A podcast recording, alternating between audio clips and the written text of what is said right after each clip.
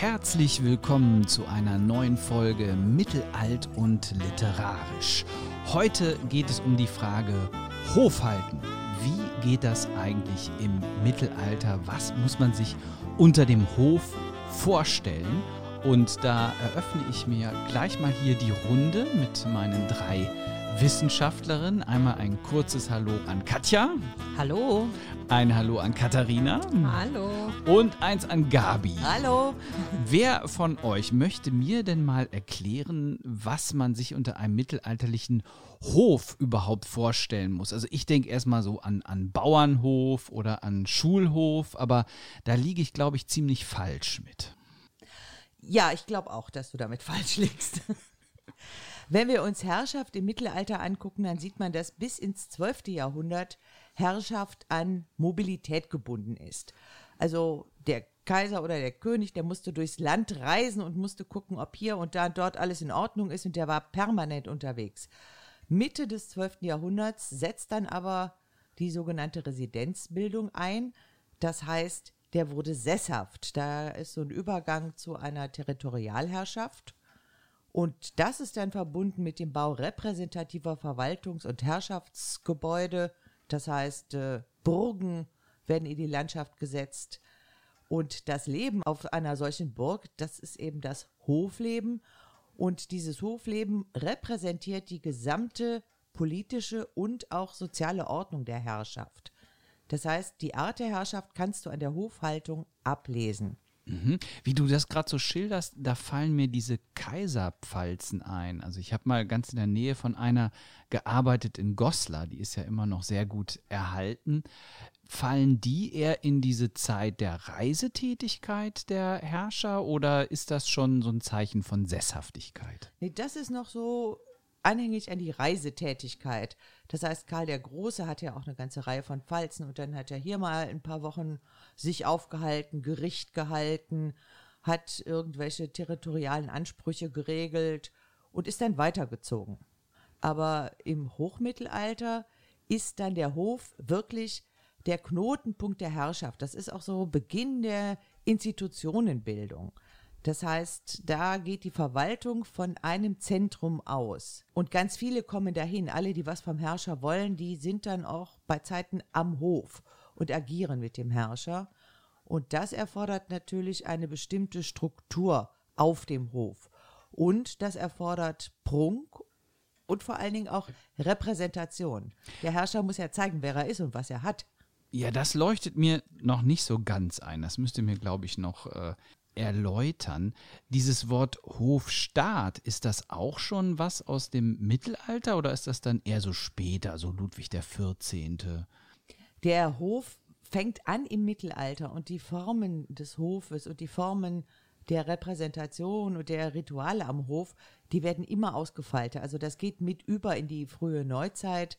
Und dann hast du natürlich am französischen Hof dann das absolut ritualisierte, zum Beispiel beim Sonnenkönig. Mhm. Aber die Anfänge liegen im Mittelalter. Das faltet sich nur immer weiter aus. Ja, also du sagtest gerade, ähm, es, es muss ähm, verschwendet werden, es, es muss Prunk sein. Also warum? Ich meine, ähm, heutzutage regt man sich doch auf, wenn die Regierung irgendwas verschwendet oder äh, wenn die AfD Champagner trinkt bei ihren Sitzungen im Europaparlament, dann ist immer gleich Shitstorm. Also wieso fand das der mittelalterliche Mensch gut, zumal die doch auch kaum was zu beißen hatten teilweise, wenn Hungersnot war? Aber du hast doch heute auch noch die Repräsentation, also Staatsbankett ist doch ganz beliebt du nimmst ja auch keinen ausländischen Politiker mit an die Pommesbude oder sowas, ne? Ja, sondern da wird groß aufgetragen, da werden Schlösser fit gemacht, da wird Musik gespielt, also du hast ja die Formen noch. Oder allein roter Teppich ausrollen ja. und Militär äh, kommt und da wird irgendwas gespielt, Nationalhymnen werden gespielt alles ist mit Blumen dekoriert. Also die äh, restlichen oder Formen hast du ja noch. Gibt's alles noch, aber es gibt jedes Mal einen Shitstorm. Also irgendwer regt sich immer darüber auf, dass da Steuergelder verschwendet werden. Ja, aber das hätte im Mittelalter keiner gemacht, denn im Mittelalter in einer schriftlosen Gesellschaft musst du die Sachen ja augenfällig machen. Ja. Und wenn der Herrscher dann in einem Leinen äh, Jäckchen rumrennt, dann erkennst du den noch gar nicht als solchen. Das muss schon gesehen werden, wer das ist. Das Kleidung stimmt. ist ja zum Beispiel auch eine Sache der Repräsentation. Du kannst nur an der Kleidung erkennen, wer da gerade ist. Also dieses Kleider machen Leute ist ganz wörtlich zu nehmen. Mhm. Und das war ja auch streng geregelt, wer was anziehen durfte. Ne? Also konnte ja jetzt sich nicht jeder so einen Hermelin umhängen, selbst wenn er ihn hätte bezahlen können. Nein, das durfte er nicht tragen, weil das dem Herrscher dann vorbehalten war. Ja. Das kann man sich heute auch kaum noch vorstellen. Also Heute wird das ja über die Finanzen geregelt. ja, damals auch, aber äh, ich meine, irgendwann, als das Bürgertum so richtig zu Geld kam, die hätten sich ja schon die, die Kleidung des Adels auch leisten können. Haben die in Teilen auch, aber da hat es in den Städten dann Einschränkungen gegeben. Da gab es ja Kleidervorschriften. Wer Ja. darf was tragen, wie lang darf welche Schleppe sein, wie teuer darf welcher Pelz sein und so weiter. Und die Rituale, das ist eben auch so ganz nebenbei gefallen. Ritual ist ja eigentlich erstmal etwas, was man eher aus der Religion kennt, so. Und die Rituale, die sich die Herrscher ausgedacht haben oder entwickelt haben, die Zeremonienmeister, waren die abgeleitet von einer religiösen Inszenierung oder ist da was ganz Neues entstanden? Ritual grundsätzlich hast du schon in jeder Form von Kult und es entwickeln sich auch immer weiter neue Rituale, wenn durch neue Sachverhalte eine Ritualisierung erfordert wird. Und Ritualisierung heißt auch Sachen augenfällig machen. Das heißt, die anderen können teilhaben, man weiß, was jetzt stattfindet, man weiß, was gerade da vor sich geht. Und je weniger Schrift es gibt, desto stärker ist die Ritualisierung ausgebaut. Also es gibt manchmal in der mittelhochdeutschen Literatur ganz komische Szenen. Dann bittet einer um Verzeihung. Und dann wirft er sich vor dem anderen in den Staub. Dann liegt er da auf dem Boden und der andere muss ihn aufheben, muss ihn in den Arm nehmen, muss ihn küssen und das vor Zeugen. Das heißt, der Sachverhalt, der ist ja vorher schon abgesprochen. Das ist klar, der verzeiht ihm jetzt, die kommen wieder in ein Boot. Aber es muss augenfällig gemacht werden, damit alle sehen, was da passiert. Das berühmteste Beispiel ist ja dieser Gang nach Canossa. Ja. Das kennt ja jeder irgendwie. Ja, aber auch das ist natürlich ritualisiert. Der ist nicht da plötzlich aufgetaucht und hat geklopft und sagt Hallo, sondern das war auch eine Sache, die war abgesprochen.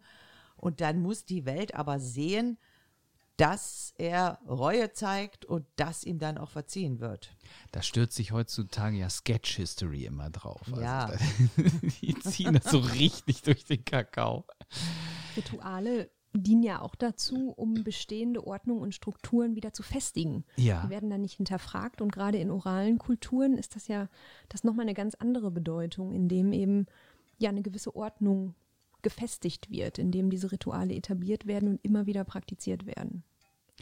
Ja, und wahrscheinlich auch so ein, so ein Klarmachen von Macht und wer hat jetzt hier das letzte Wort. Also so ein, so ein durchorganisierter Hofstaat hat ja dann auch was Einschüchternes auf jemanden, der da vom Dorfe hinkommt und dann eingewiesen wird und so sich in gewissen Korridoren nur bewegen darf.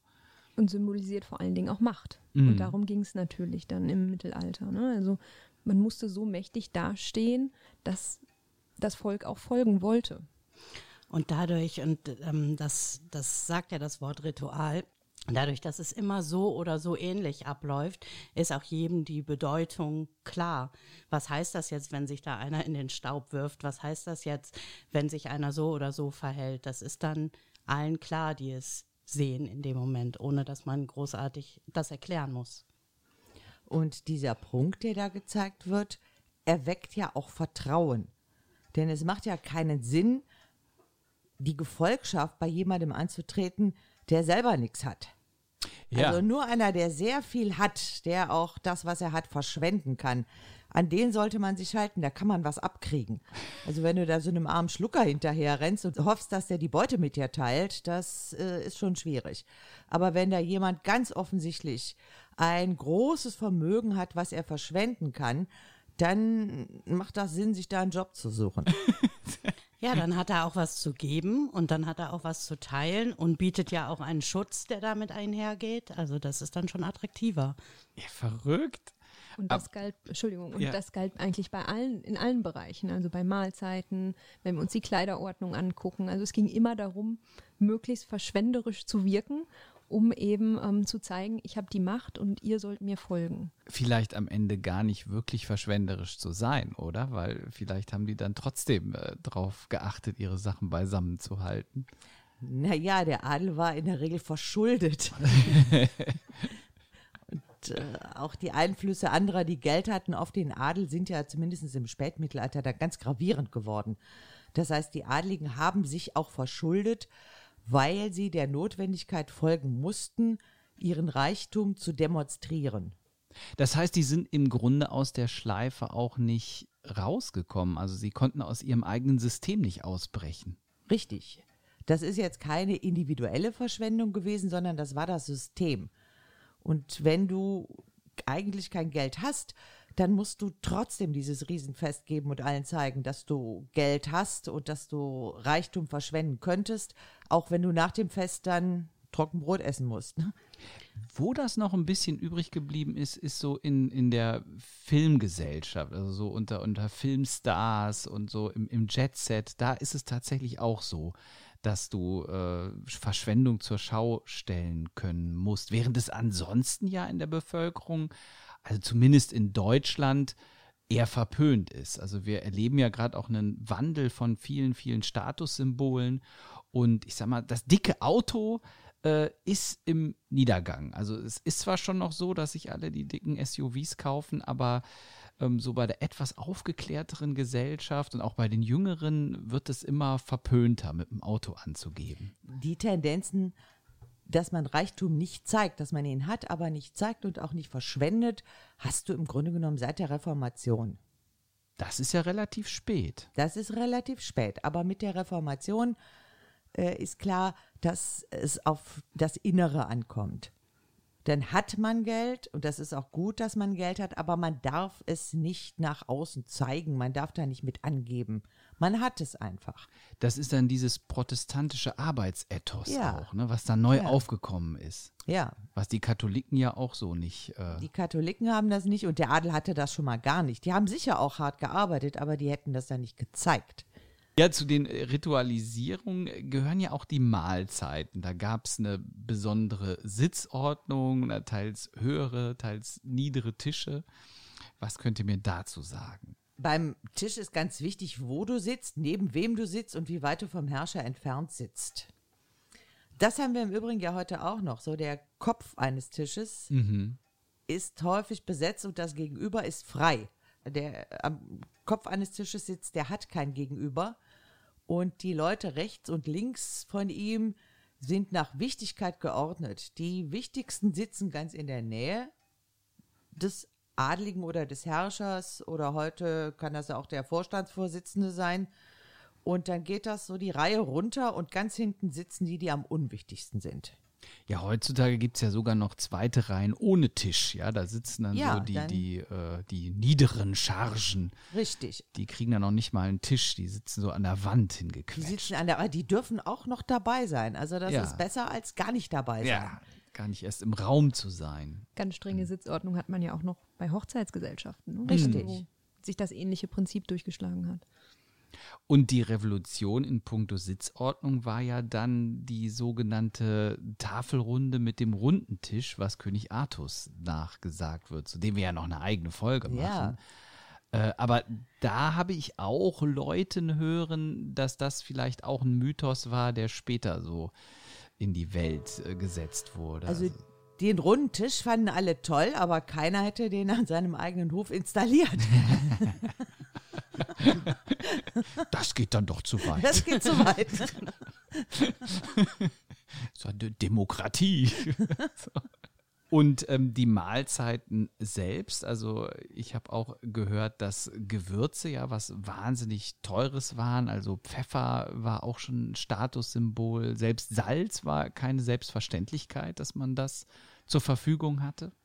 Also Hauptsache teuer. Also viele Mahlzeiten folgten dem Prinzip Hauptsache teuer.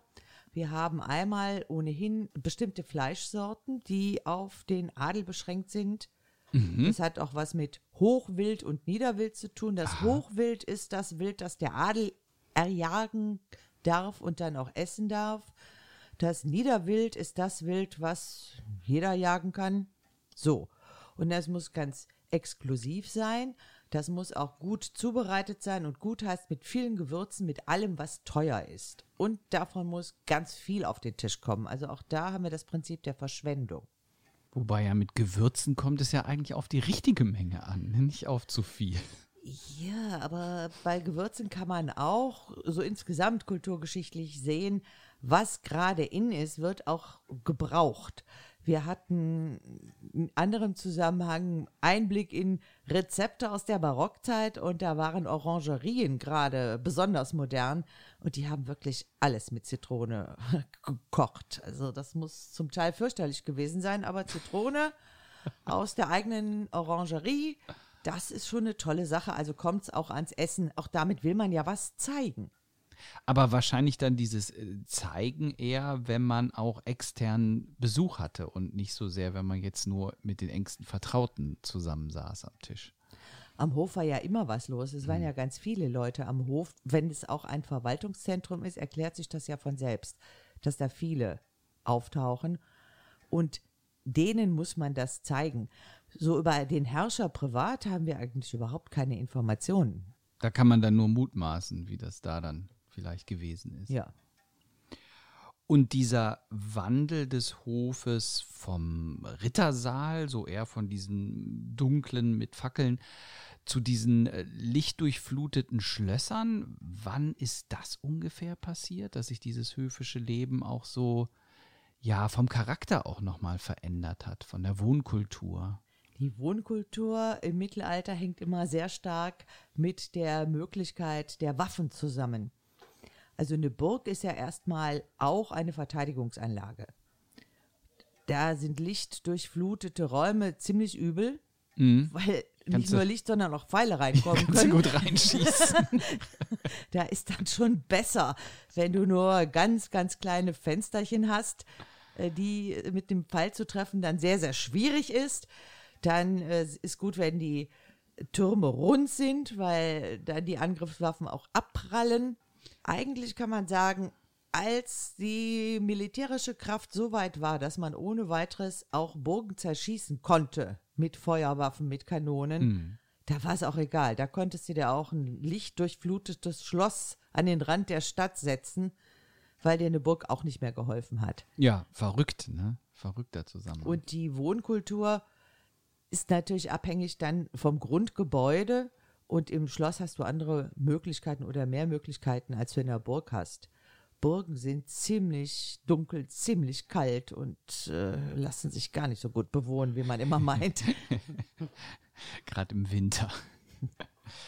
Und wenn wir mal auf das, äh, auf das Thema Umgangsform, also so, so höfisches Benehmen, das ist ja auch selbst heutzutage noch ein ja, äh, fester Begriff, unter dem man sich so gewisse Dinge vorstellt. Aber was sagt ihr als Wissenschaftlerin dazu oder was geben die literarischen Quellen dazu her? Was ist eigentlich höfisches Benehmen?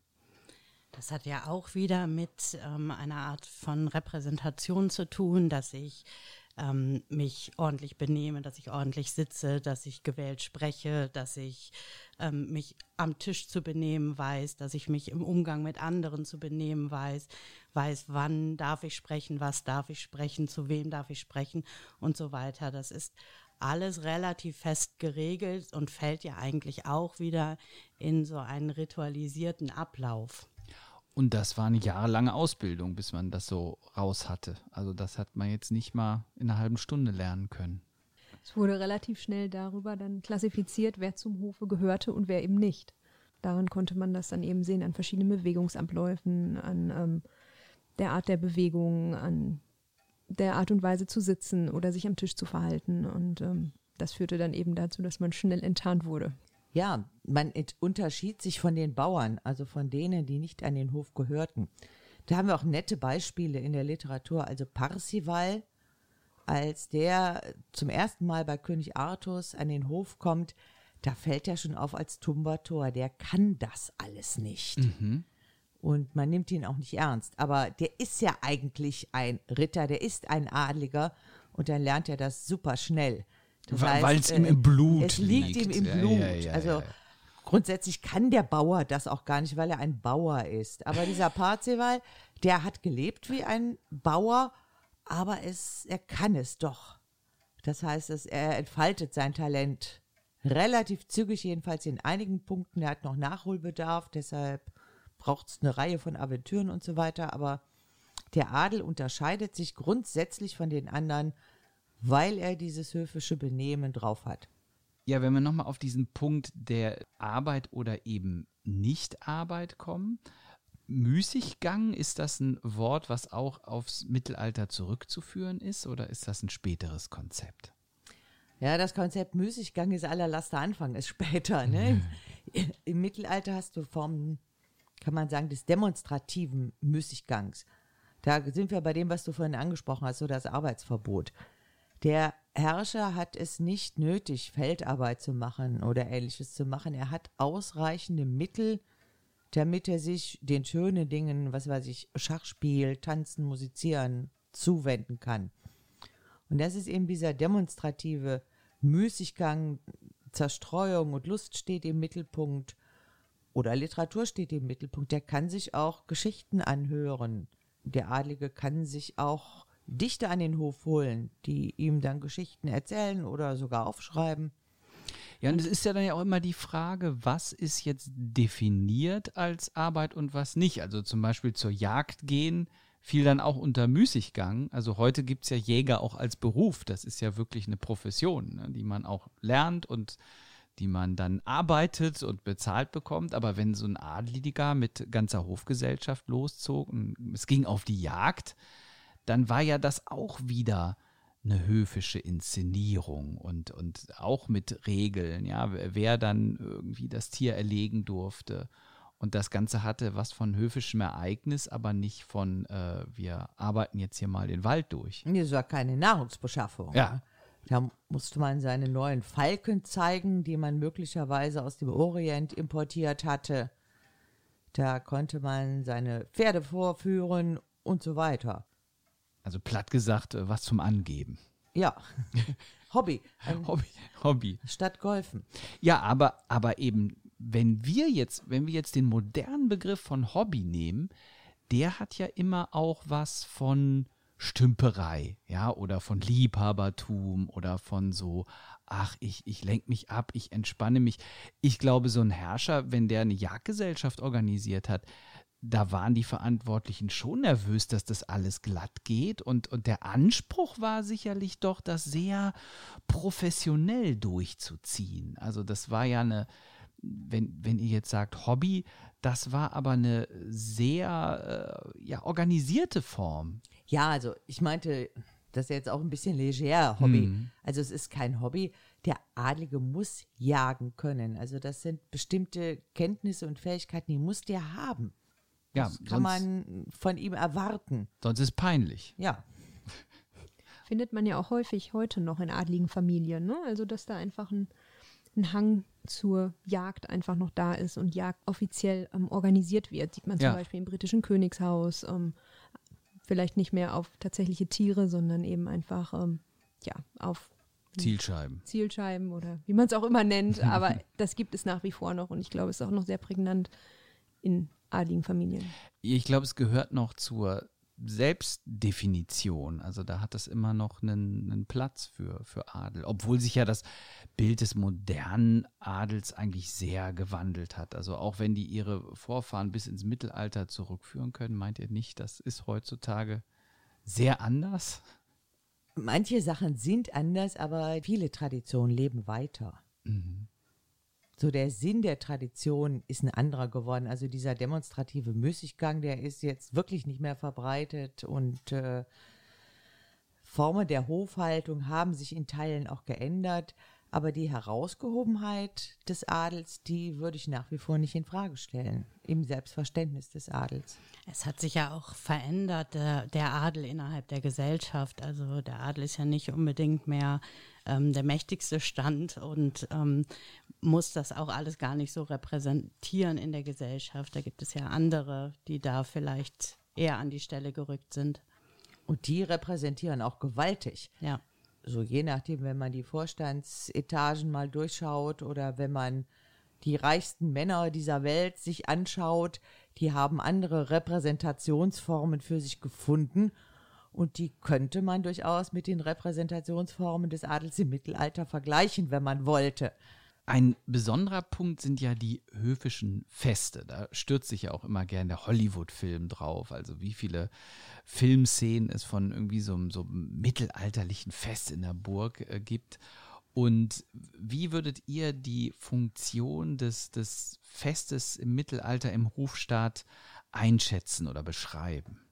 Ja, also letzten Endes war das der inszenierte Ausnahmezustand. Also Feste dienten eben dazu, wie wir es gerade schon gesagt haben, ähm, um den Hof, um die Macht zu demonstrieren, die, den materiellen Reichtum ähm, für Gastgeber und auch für Gäste. Also damit jeder sehen konnte, wie reich, wie mächtig dieser Hof war. Im Grunde bündelt so ein Fest ja auch alles, was wir gerade schon gesagt haben. Also wirklich alle Demonstrationen, ähm, die Verschwendung von Ressourcen, gutem Essen, von Zeit. Wir haben Zeit, auch hier drei Tage zu feiern. Alle kommen zusammen, alle können das eben auch sehen. Im Grunde ist das eine Bündelung von allem, was wir vorher gesagt haben.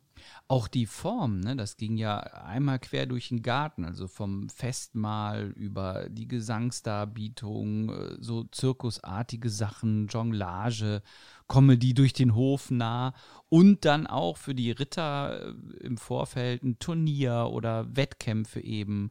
Und das sind ja eigentlich zig Veranstaltungsformen, die wir heutzutage alle separat haben. Also so die, die Moderne hat das ja alles auseinandergezogen. Dann geht man nur ins Konzert oder nur zum Essen oder äh, nur äh, ins Varieté.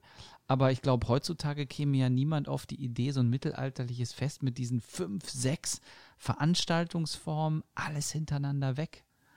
Ja, man bietet alles auf, was man hat. Das gilt für beide, für die, die einladen und auch für die, die eingeladen sind. Auch die betreiben ja entsprechenden Kleiderprunk. Also den großen Prunk sieht man zum Beispiel auch im Umgang mit Spielleuten. Wir haben in der mittelhochdeutschen Literatur sehr häufig beschrieben, dass dann sowohl die Gäste als auch die Gastgeber die Spielleute beschenken. Die werden mit Kleidung beschenkt, die werden mit Gold beschenkt. Und auch da sieht man diesen Anspruch zu verschwenden. Es gibt Szenen, da heißt es, die Spielleute haben so viel bekommen, dass noch sie und ihre Kinder und Kindeskinder davon leben konnten. Also. Was heute die Karnevalszeit für die Musiker ist, die diesmal ausfällt. Ja. Das war damals das höfische Fest. Das war sozusagen der Sechser im Lotto, wenn der du da Sechser im Lotto, durftest. dass man auftreten durfte, dass man von vielen gesehen wurde, dass die einen vielleicht auch eingeladen haben. Ja, genau. Ja, und so ein Fest war natürlich auch unheimlich identitätsstiftend. Derjenige, der eingeladen war, gehörte zum Kreis und der Rest eben nicht. Also der Hof setzte sich damit auch ab von der restlichen Bevölkerung. Und deswegen diente so ein Hoffest oder einfach auch ganz banalen Funktionen, um eben nochmal Exklusivität zu zeigen. Ja, so um so Inner Circle zu prägen. Vielleicht gab es aber auch so mehrere Kreise, dass also gewisse Festivitäten dann für eine größere Volksgruppe geöffnet waren und das Abschlussbankett dann nur für die wichtigsten Leute. Also könnte ich mir Mhm. vorstellen. Nee. Also die anderen konnten auch teilhaben, indem sie dann äh, das bekommen haben, was übrig geblieben ist oder äh, sie waren als Zuschauer da. Aber wer eingeladen war, war eben mit dem Vorbehalt, dass es eine bestimmte Sitzordnung gibt, dass man weit entfernt vom Herrscher sitzt oder dass man nah am Herrscher dran ist, aber man gehört dazu. Also schon sehr streng. Sehr streng. Also wir haben ja eine starke Hierarchisierung. Jeder hat seinen Platz und der Platz muss auch nach außen hin gezeigt werden. da stürzen sich ja auch so Fantasy-Romane immer drauf. Also das höfische Fest ist da in dieser Genre-Literatur bis heute eigentlich das, wo jeder Autor dann nochmal brilliert, wie er das darstellt, wie er das zum Glänzen bringt. Und ich glaube auch in historischen Romanen. Also lese, klar. lese ich jetzt nicht so viel. Wie ist das bei euch? Lest ihr historische Romane gerne oder stehen euch dann immer die Haare zu Berge, wenn ihr sowas lest, wenn es zum Thema Mittelalter geht? Also wie gut sind die recherchiert? Ich bin ja nicht so der ganz große Fan von. Ich auch nicht. Ich Aber- schon.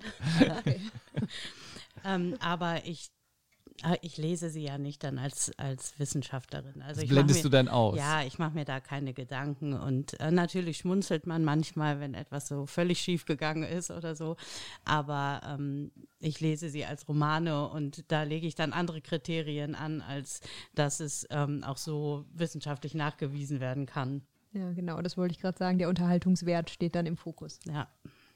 Also seid ihr eher gnädig mit den, mit den Autoren. Kommen wir doch mal auf eine besondere Figur, die am Hofe eigentlich auch ein- und ausging und der aber unglaublich viel auch an eigener Literatur gewidmet ist, dem Ritter. Ähm, also wer war Ritter, wer war nicht Ritter am Hofe? Also ich kann mir jetzt nicht vorstellen, dass da alle Männer auch immer gleich Ritter waren. Und äh, wie hoch war die Position des Ritters in dieser Hierarchieleiter? Also wie dicht dran am Herrscher war der Ritterstand? Also da müssen wir mal ganz weiter vorne anfangen und wir müssen erstmal fragen, was ist denn hier überhaupt ein Ritter? So, und wenn man früh anfängt und früh heißt im Frühmittelalter oder im Übergang von der Antike zum Mittelalter, da hast du Ritter als Funktionsbegriff. Der Ritter ist dann derjenige, der beritten in den Kampf zieht. So, mehr nicht, nicht mehr und nicht weniger. Hat mit Adel erstmal gar nicht viel zu tun. Ist noch gar keine Rüstung dabei. Doch Rüstung muss der Ritter schon haben, ne? Über die Rüstung hat sich dann auch herausgestellt, äh, dass nicht jeder Ritter werden kann. Du musst ja erstmal Pferde haben, du musst die Rüstung haben. Und dann haben sich so Formen rauskristallisiert, dass mehrere zusammengelegt haben und dann ist einer mit der Rüstung, die alle bezahlt haben, losgezogen. Aber wie gesagt, reiner Funktionsbegriff. Und im Laufe der Zeit hat sich das dann so ein bisschen geändert. Dann äh, wurden die Ritter mächtiger, die haben auch Funktionen übernommen und sind dann auch in das Umfeld der Adligen geraten oder der Heerführer geraten. Und wenn sie Verdienste hatten, dann haben die auch Positionen besetzt, zum Beispiel äh, Verwaltungspositionen. Also das Konnten heißt, am, Lehen übernehmen. am Anfang waren die noch gar nicht adlig. Nee, die waren nicht unbedingt adelig. Und die hatten auch nicht unbedingt ein gutes Ansehen. Also das waren schon ziemlich üble Raufbolde in Teilen, die auch in der Literatur nicht unbedingt gut wegkommen. Es gibt ein einschneidendes Ereignis für den Ritterbegriff und das ist der Beginn der Kreuzzüge. Mit den Kreuzzügen wird den Rittern eine andere Funktion zugewiesen. Da kämpfen sie nämlich für Gott. Bernhard von Clairvaux hat einen Brief geschrieben und hat die Tempelritter über alle Maßen gelobt als neues Rittertum. Da distanziert er sich auch von dem üblichen Rittertum, also von diesen wilden Raufbolden und setzt ihnen entgegen, dass die Tempelritter, die ja im Grunde genommen ein Orden sind. Ja, ja, wollte ich gerade sagen. Waren die nicht der erste Ritterorden auch, der so gegründet wurde? Weil normalerweise war ja Mönchen so ein Kämpfen verboten. Also da gehörte ja jetzt Schwertkampf nicht unbedingt zu den täglichen Übungen. Was damals auch schon umstritten war, ob das so richtig ist, dass Mönche kämpfen. Aber diese Tempelritter, die haben das Ideal des Mönchs vereinigt mit dem Ideal des Kämpfers. Bernhard von Clairvaux hat die dann sehr gelobt und hat die als positives Bild dargestellt. Das war eine Imageverbesserung des Ritters, zumal alle anderen Ritter sich sofort angesprochen fühlten. Also ganz egal, äh, wie groß die ja, Gewaltbereitschaft bei denen war, egal was sie sonst noch machten, aber dieses Ideal gefiel denen. Die Kämpfer für Gott, die waren dann die Guten. Und als die Ritter so langsam die Guten geworden sind, haben auch die Adligen und auch die Herrscher dieses Ritterideal für sich in Anspruch genommen. Das heißt, aus diesem Funktionsbegriff ist ein Sozialbegriff geworden. Und man kann sagen, Adel und Rittertum sind mit der Zeit fast übereingekommen. Das heißt also, der Adlige war auch ein Ritter. Stimmt, ja. Es gibt ja unglaublich viele Abbildungen von Herrschern in Rüstung oder in Ritterpose oder dann die, die Vielzahl der Reiterstandbilder. Ich meine, gut, die gab es auch schon bei den römischen Herrschern. Das ist quasi so eine richtige Mode geworden im, im Adel des Mittelalters, sich als Ritter zu identifizieren. Im Hochmittelalter haben sich die Adligen mit dem Rittertum identifiziert. Die Adligen waren auch Ritter. Hm. Und dann so im 13. Jahrhundert wurde der Ritterstand abgeschlossen. Das heißt, da gab es dann auch so Bedingungen, wer kann überhaupt Ritter sein. Aber das zeigt, da war es schon ein Sozialbegriff und eben kein Funktionsbegriff mehr dass die Ritter dann Adlige wurden? Also wer hat das dann geregelt? Und äh, warst du dann einmal Ritter, also immer Ritter? Ist das dann immer in der Familie geblieben oder konntest du auch sozusagen da in Ungnade fallen? Konnte dir der die, das Ritterstand wieder aberkannt werden? Nee, eigentlich nicht. Ähm, was du jetzt meinst, ist, glaube ich, so die Nobilitierung, Ja. die da kommt. Also wir haben im Laufe des Mittelalters die Entwicklung, dass Ministeriale, das heißt Unfreie, auch als Ritter, nennen wir es, gearbeitet haben. So, die haben aber auch Lehen bekommen und die waren nicht unbedingt adelig, aber indem Lehen dann zum Teil vererbt werden konnten, sind die näher an den Adel rangerückt und haben dann auch eine Schicht des Adels gebildet im Laufe der Zeit. Das ist im Prinzip eine sehr komplexe Sache. Die muss man sich auch nach verschiedenen Regionen nochmal angucken. Wann war was möglich? Also die Adelsklasse war nicht abgeschlossen und Ritter konnten adelig werden und so weiter. Ne? Das wa- waren große Möglichkeiten. Und im, zum Spätmittelalter hin hat man dann vom Rittertum die anderen ausgeschlossen. Da war Adel und Ritter ziemlich gleich. Da konntest du nicht Ritter sein außerhalb des Adels. Und da war der Ritterschlag im Grunde genommen zugleich die Aufnahme in den Adel. Aber eigentlich steckt da ja ein Widerspruch drin, weil ihr habt ja am Anfang so stark gemacht, dass der Adlige eben nicht arbeitet, ja, während der Ritter, da ist ja der ganze Begriff schon, klingt nach Arbeit. Also der, der reitet rum und, und der muss irgendwie was verteidigen oder was erobern und kämpfen. Also das ist Militär, so gesehen, ja. Und auch die Kreuzzüge, da war ja schwer was los. Das ist doch ein ganz krasser Widerspruch. Ja, aber die Adligen, die Könige, die Kaiser haben ja immer Kriege geführt. Das heißt, da waren sie auch sozusagen in Arbeit. Oder es war ihr Hobby. Man weiß es nicht. Gut, dann, dann ziehe ich mal diese Frage ein bisschen zurück. Aber wie ist das mit den, mit den höfischen Tugenden und mit diesen ganzen höfischen Fähigkeiten, die ihr skizziert habt? Galten die für die Ritter auch oder eher weniger, wenn das so doch eher die Haudegen waren? Das verändert sich ja ein bisschen, also ähm, auch die, die Tugenden, aber in dem Ritter kamen ja dann Tugenden aus allen möglichen Bereichen zusammen. Die höfischen Tugenden, zumindest einige, natürlich auch, aber eben auch die christlichen Tugenden, die ja dann auch von den Tempelrittern oder sowas übernommen wurden. Ähm, wirklich das Sittsame, ähm, der Glaube an Gott, das Gute, dann auch die Verantwortung für die Ärmeren, für die Schwächeren und so weiter.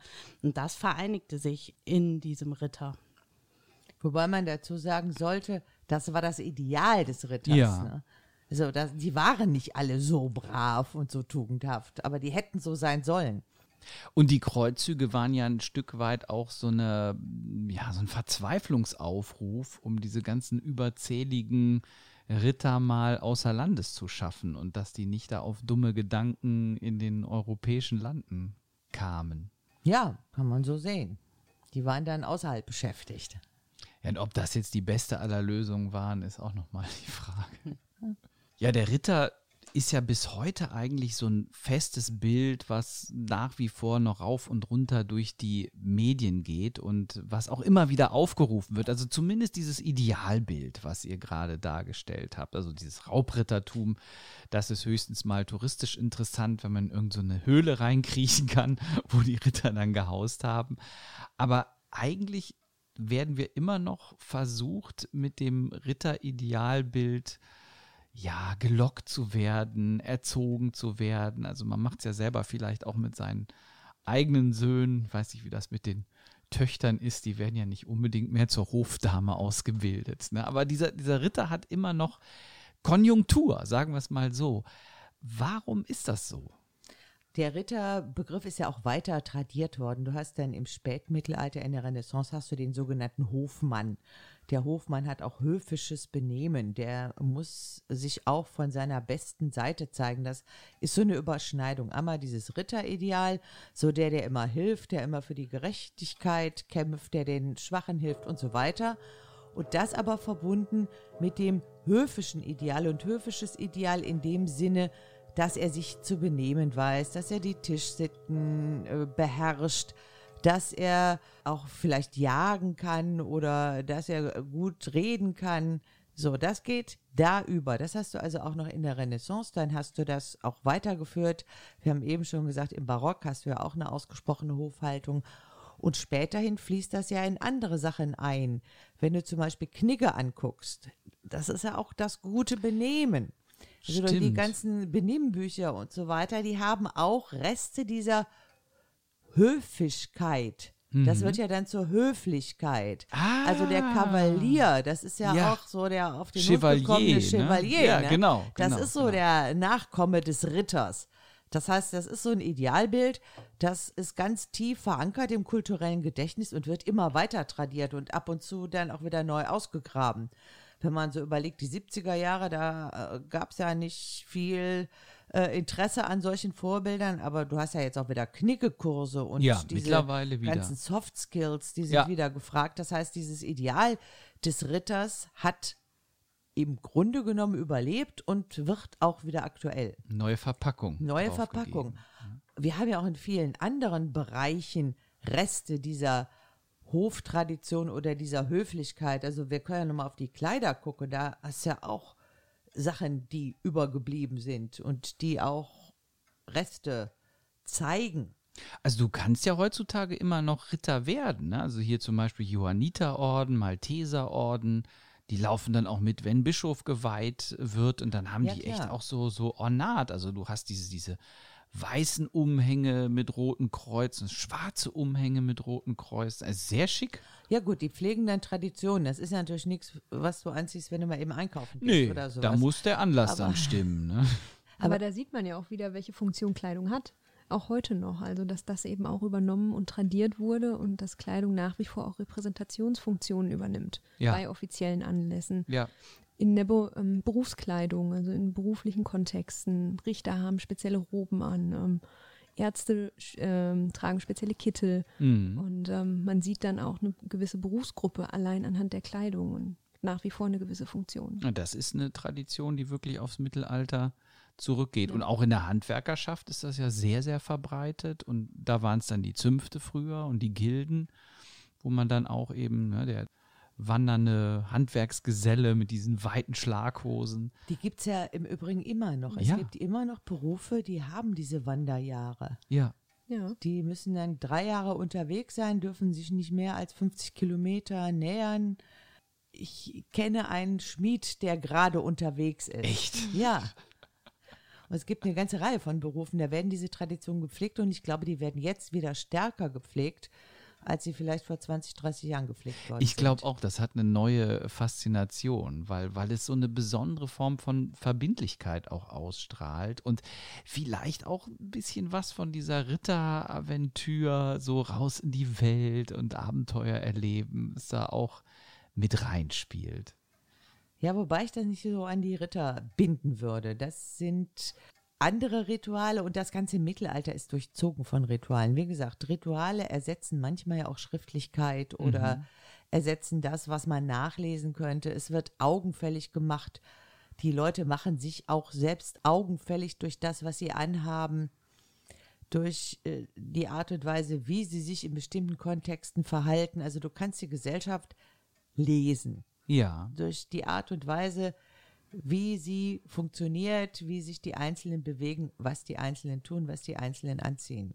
Also wenn man nochmal einen Blick auf Jugendkulturen guckt, es gibt ja diese Gothic-Bewegung, ein bisschen ruhiger ist es geworden darum, aber ich glaube, sie, sie existiert noch und da gab es ja auch Kleiderordnung, ne? viel schwarz und, und äh, so, es sieht alles so ein bisschen mittelalterlich auch aus. Na, so Corporate Identity, ne? Ja. Für Gothics. Und In-Group und Out-Group, ne? Also die Ja. einen gehören dazu und die anderen eben nicht, ne? Richtig, und wahrscheinlich ein bestimmtes Benehmen gehört dann auch dazu. Also äh, Sicherlich, sie ja. würden es sicherlich nicht höfische Sitten nennen, aber ähm, eine besondere Sprechweise äh, charakterisiert das dann auch. Sicherlich. Also man hat das ja in ganz vielen Gruppen oder Gruppierungen, dass spezielle Merkmale genutzt werden, um sich eben von anderen abzusetzen und um auch diese Corporate Identity zu formen. Ne? Und da kann spezielle Sprache dazu gehören, Kleidungsstile, spezielle Rituale natürlich, um diese auch zu festigen und um auch eben die Identität innerhalb der Gruppe zu festigen. Also hat doch mehr vom Mittelalter überlebt, als man immer so denkt. Eine Abschlussfrage an euch. Also wir haben jetzt ja so ein, ein sehr farbiges Bild vom mittelalterlichen Hof durch die Jahrhunderte ähm, gemalt. Hättet ihr auch gerne an so einem Hof gelebt? Also mal angenommen, es hätte euch in dieser Zeit gegeben. Kommt drauf an, von welcher Zeit genau wir sprechen. Und als Also- was, ne? Und als was? Als was, Äh, ja. in welcher Funktion? Vielleicht auch, äh, ob ich auch da eine Frau bin oder dann doch eher ein Mann und auf welcher äh, Hierarchiestufe ich stehe. Ähm, ja, ich glaube, ähm, so als Herrscher an einem Hof kann man vielleicht ganz gut leben. Vielleicht hätte ich das auch gern gemacht, aber nicht in jeder Funktion. Nicht, nicht zum Essen auftragen oder zum Spülen. Vorkoster. Ne? Vor, vor, oh ja, das Ganz war ganz, gefährlich. ganz gefährlicher Job. Ja. Also ich würde einfach mal sagen, dabei sein ist alles. Und äh, ich glaube, ich äh, würde das schon vorziehen. Ja. Ja, wenn man auch überlegt, was wäre die Alternative, ne? Auf Genau, irgendwie so einem ja. landwirtschaftlichen Hof, dann äh, Ja. hat sich wahrscheinlich Ja. nicht so gut gelebt. Also Herrscher wäre mir zu anstrengend. So unter den Spielleuten Ja, fände ich mich äh, gut platziert. das wäre wahrscheinlich auch das, was ich mir ausgesucht habe. Aber unter den edlen, unter den edlen Spielleuten. Ja, unter den Spielleuten, die beim Hoffest von Barbarossa dabei waren, wo die haben richtig abgesahnt, so Ja. dabei, ne? Ja. Ja, Hofnarr fände ich auch interessant, aber ich glaube, Hofnarr ist die Frage, was du für einen Herrscher hast. Ne? Also Ja, und war auch ein bisschen später in seiner vollen Ausprägung. Hofner ist überhaupt die Frage, ja, also wie, wie historisch gesichert das alles ist. Also ich glaube, da ist auch sehr viel Fantasie und Film mit dabei. Genau. Ja, ich danke euch für dieses Gespräch zum Thema Hofhalten. Ich glaube, wir haben ein bisschen Licht ins Dunkel gebracht, auch wenn man natürlich nicht alles rausfindet. Man würde sich nach wie vor manchmal das Zeitmobil wünschen, um einfach mal hinzufliegen und zu gucken, wie war es denn wirklich. Aber aus den literarischen Quellen und Zeugnissen, die uns zur Verfügung stehen, versuchen wir eben alles zu rekonstruieren, was man machen kann mit den Mitteln der Wissenschaft. Ich sage Danke an unsere Hörerinnen und Hörer und bis zur nächsten Folge unseres Podcasts Mittelalt und literarisch. Tschüss in die Runde. Tschüss.